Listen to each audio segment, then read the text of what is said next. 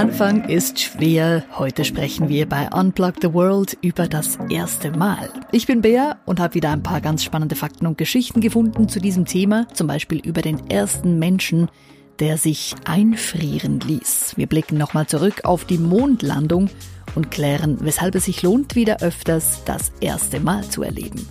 Legen wir los.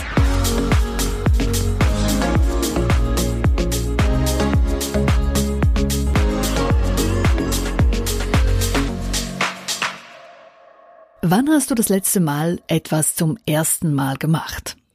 Eine schöne Frage. Wann hast du das letzte Mal etwas zum ersten Mal gemacht? In den letzten paar Wochen kam es wohl bei uns allen zu Situationen, die wir so noch nie erlebt haben und in denen wir gezwungen waren, Dinge mal anders zu machen. Bei mir war es Anfang dieser Woche soweit. Weil bei der Firma, bei der ich arbeite, ein Vertriebsevent ins Wasser fiel, Corona sei Dank, sollten wir stattdessen eine News-Sendung produzieren. Das haben wir noch nie gemacht, aber gut, Auftrag angenommen.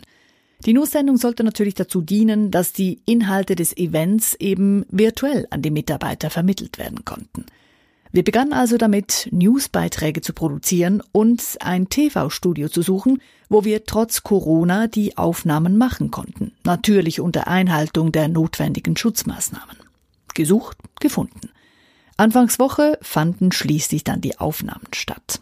Ich hatte dabei die Aufgabe, die Rolle der Newsmoderatorin zu übernehmen, mit Knopf im Ohr und meine Augen auf den Teleprompter gerichtet, um da den Text abzulesen, stand ich also im Studio.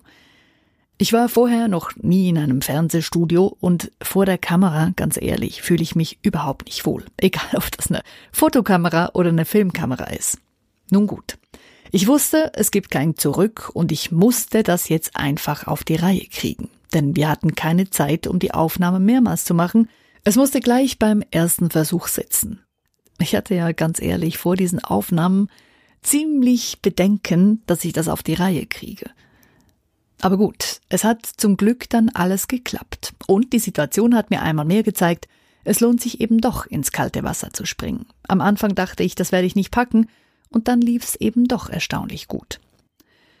Neue Dinge anpacken und umsetzen, das ist schon eine Challenge denn wir könnten ja versagen. Wir könnten von anderen Leuten als Loser angeschaut werden.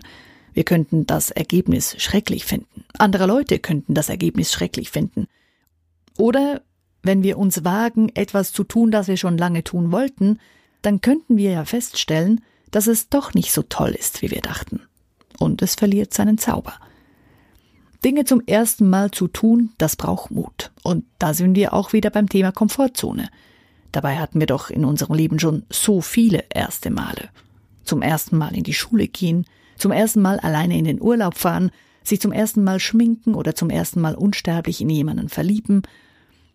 Als Kind hatten wir sie noch, diese große Neugier und den Drang, Neues zu entdecken, Dinge zu hinterfragen und uns an kleinen Dingen zu erfreuen.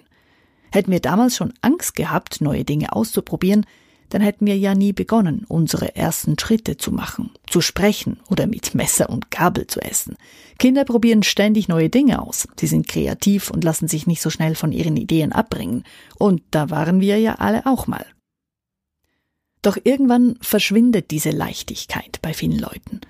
Und sie weicht dem Ernst des Lebens. Wir müssen Geld verdienen, Steuern bezahlen, uns benehmen, denn was könnten andere denken, wenn wir plötzlich aus der Reihe tanzen?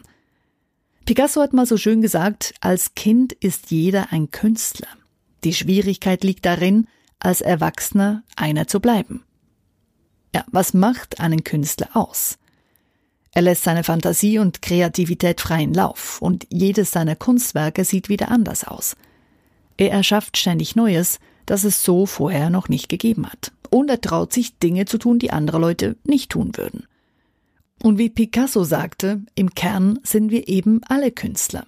Wir haben es nur verlernt, unsere Kreativität zu nutzen und uns aus der Komfortzone herauszuwagen, Neues zu probieren, Dinge anders zu tun als bisher.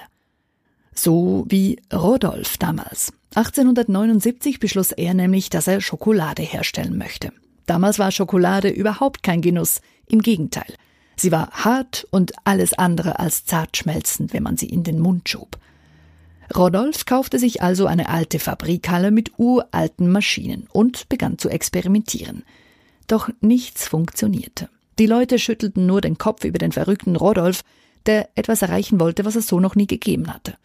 Doch dann kam die Wende. An einem Freitagabend verließ Rodolf seine Fabrik und ließ die Maschinen einfach weiterlaufen. Ob er sie vergessen hatte oder absichtlich nicht ausschaltete, ist nicht bekannt. Doch als er am Montagmorgen wieder in die Fabrik kam, war etwas passiert, das er so nicht erwartet hatte. Im Rührkessel der Schokoladenmaschine fand er eine Masse, die nicht etwa verbrannt war, sondern glänzte und richtig lecker duftete. Als er sich dieser Masse in den Mund schob, konnte er fast nicht glauben, wie gut sich das anfühlte, kein Vergleich zur harten Schokolade, die er bisher gegessen hatte. Das hier schmolz förmlich im Mund. Das stundenlange Rühren wurde schließlich zum Geheimnis von richtig guter Schokolade. Rodolf hat etwas erschaffen, das auch heute noch millionenfach in der Welt verkauft wird. Und sein Familienname, er hieß nämlich Rodolf Lind, ist auch heute noch eine der beliebtesten Schokoladenmarken. Hätte er sich nicht gewagt, etwas Neues zu probieren und etwas zum ersten Mal zu tun, wir würden vielleicht heute noch auf der ungenießbar harten Schokolade rumkauen. Eben.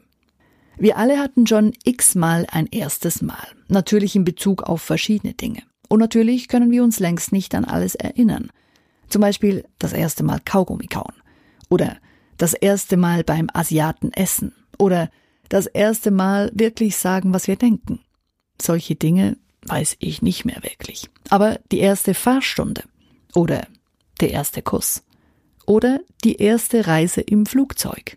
Das weiß ich noch ganz genau. Mein erster Flug war nach Spanien. Und es war so ein uralter Flieger der Spanier. Die Sitze waren zum Teil halb zerrissen. Die gelbe Schaumstoffpolsterung war sichtbar und ich habe getobt und wollte wieder aussteigen, weil ich mir sicher war, mit dem Flugzeug kommen wir nicht an, da stürzen wir ab. Es kam dann doch anders und nach zehn Tagen Urlaub bin ich wieder heil zu Hause gelandet. Deutlich nervöser als ich vor meinem ersten Flug waren mit Sicherheit die Astronauten, die sich Ende der 60er auf ihre Mondmission vorbereiteten. Kennedy hatte ja damals im Mai 1961 groß vor dem Kongress angekündigt, dass es an der Zeit sei, größere Schritte zu unternehmen, Zeit, dass die USA eine Führungsrolle übernehme in der Raumfahrt. Er glaube daher, dass man es sich zum Ziel setzen sollte, noch vor Ende des Jahrzehnts einen Menschen auf den Mond zu schicken und ihn dann auch wieder sicher zur Erde zurückzuholen. Nach Kennedys Aussage wurde das Budget der NASA massiv erhöht. 24 Milliarden Dollar. So viel kostete das Apollo-Programm. 24 Milliarden Dollar. Außerdem wurden zahlreiche Spezialisten aufgeboten. 20.000 Unternehmen und Universitäten waren offenbar am Programm beteiligt. Und dann am 20. Juli 1969 um 22.56 Uhr Ortszeit an der US-Ostküste war es soweit. The Eagle has landed. Der Adler ist gelandet. Mit diesen Worten landete das Raumschiff zum ersten Mal mit Menschen an Bord auf dem Mond. Es dauerte dann noch einige Stunden, bis schließlich Neil Armstrong die Luke des Raumschiffs öffnete und die Leiter herunterkletterte. Als erster Mensch setzte er seinen Fuß auf die staubige Mondoberfläche. Nur gerade zwei Stunden und 31 Minuten dauerte der Aufenthalt auf dem Mond. In dieser Zeitspanne haben die Astronauten verschiedene wissenschaftliche Experimente auf der Mondoberfläche aufgebaut. Sie haben Mondgestein eingesammelt und die amerikanische Flagge aufgestellt. Obwohl das mit der amerikanischen Flagge ging ja fast ins Auge. Die Astronauten konnten den Mast der Flagge zuerst nämlich nicht tief genug ins Gestein drücken. Sie befürchteten sogar, dass die Flagge vor den Augen des Millionenpublikums umfallen könnte. Was ja dann schlussendlich nicht passiert ist. Noch spannend finde ich, dass die Astronauten auch einen speziellen Spiegel auf dem Mond aufgestellt haben. Dieser ist so gebaut, dass er jeden Lichtstrahl zu seinem Ausgangspunkt zurückwirft. Wenn also mit einem Laserstrahl von der Erde aus auf diesen Spiegel gezielt wird, dann können Wissenschaftler genau ausrechnen, wie weit der Mond von der Erde entfernt ist. Und offensichtlich wird dieser Abstand laufend größer. Der Mond entfernt sich jedes Jahr um fast vier Zentimeter von der Erde. Fast so große Aufmerksamkeit wie für die Mondlandung 1969 gab es vor acht Jahren für den Stratosphärensprung von Felix Baumgartner. Es war der 14. Oktober 2012. Der Extremsportler Felix Baumgartner ließ sich mit einem Raumanzug bekleidet von einem riesigen Heliumballon von der Erde aus in die Höhe ziehen, bis auf 38 Kilometer über Boden. Dann machte er sich bereit für seinen Stratosphärensprung. Ein Überschallfreifall, bei dem er die Schallgrenze mit seinem Körper durchbrechen würde. Für seinen Sprung trug er Sauerstoffreserven auf dem Rücken, die ihm für zehn Minuten reichen würden. Was bei diesem Sprung genau mit ihm passieren würde, wusste natürlich keiner, denn das hatte ja noch keiner getan vorher. Felix Baumgartner war der erste Mensch, der sich aus dieser Höhe in die Tiefe stürzte. Mit 1357 Stundenkilometern raste er Richtung Boden. Ganze vier Minuten lang freier Fall, bevor er schließlich den Fallschirm zog und zurück auf die Erde schwebte. Später sagte er in einem Interview, dass er zurück auf dem Boden dann doch froh gewesen sei, dass es vorbei war. Mit seinem Sprung stellte Felix Baumgartner neun Weltrekorde auf und lieferte wertvolle wissenschaftliche Daten, die dabei helfen sollten, in Zukunft die Sicherheit für Piloten und Astronauten zu verbessern. Sein Stratosphärensprung war der meistgeschaute Live-Event in der Geschichte des Internets.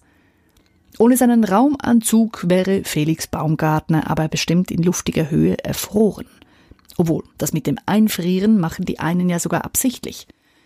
Vor über 50 Jahren hat sich der erste Mensch einfrieren lassen, um sich dann irgendwann wieder auftauen zu lassen.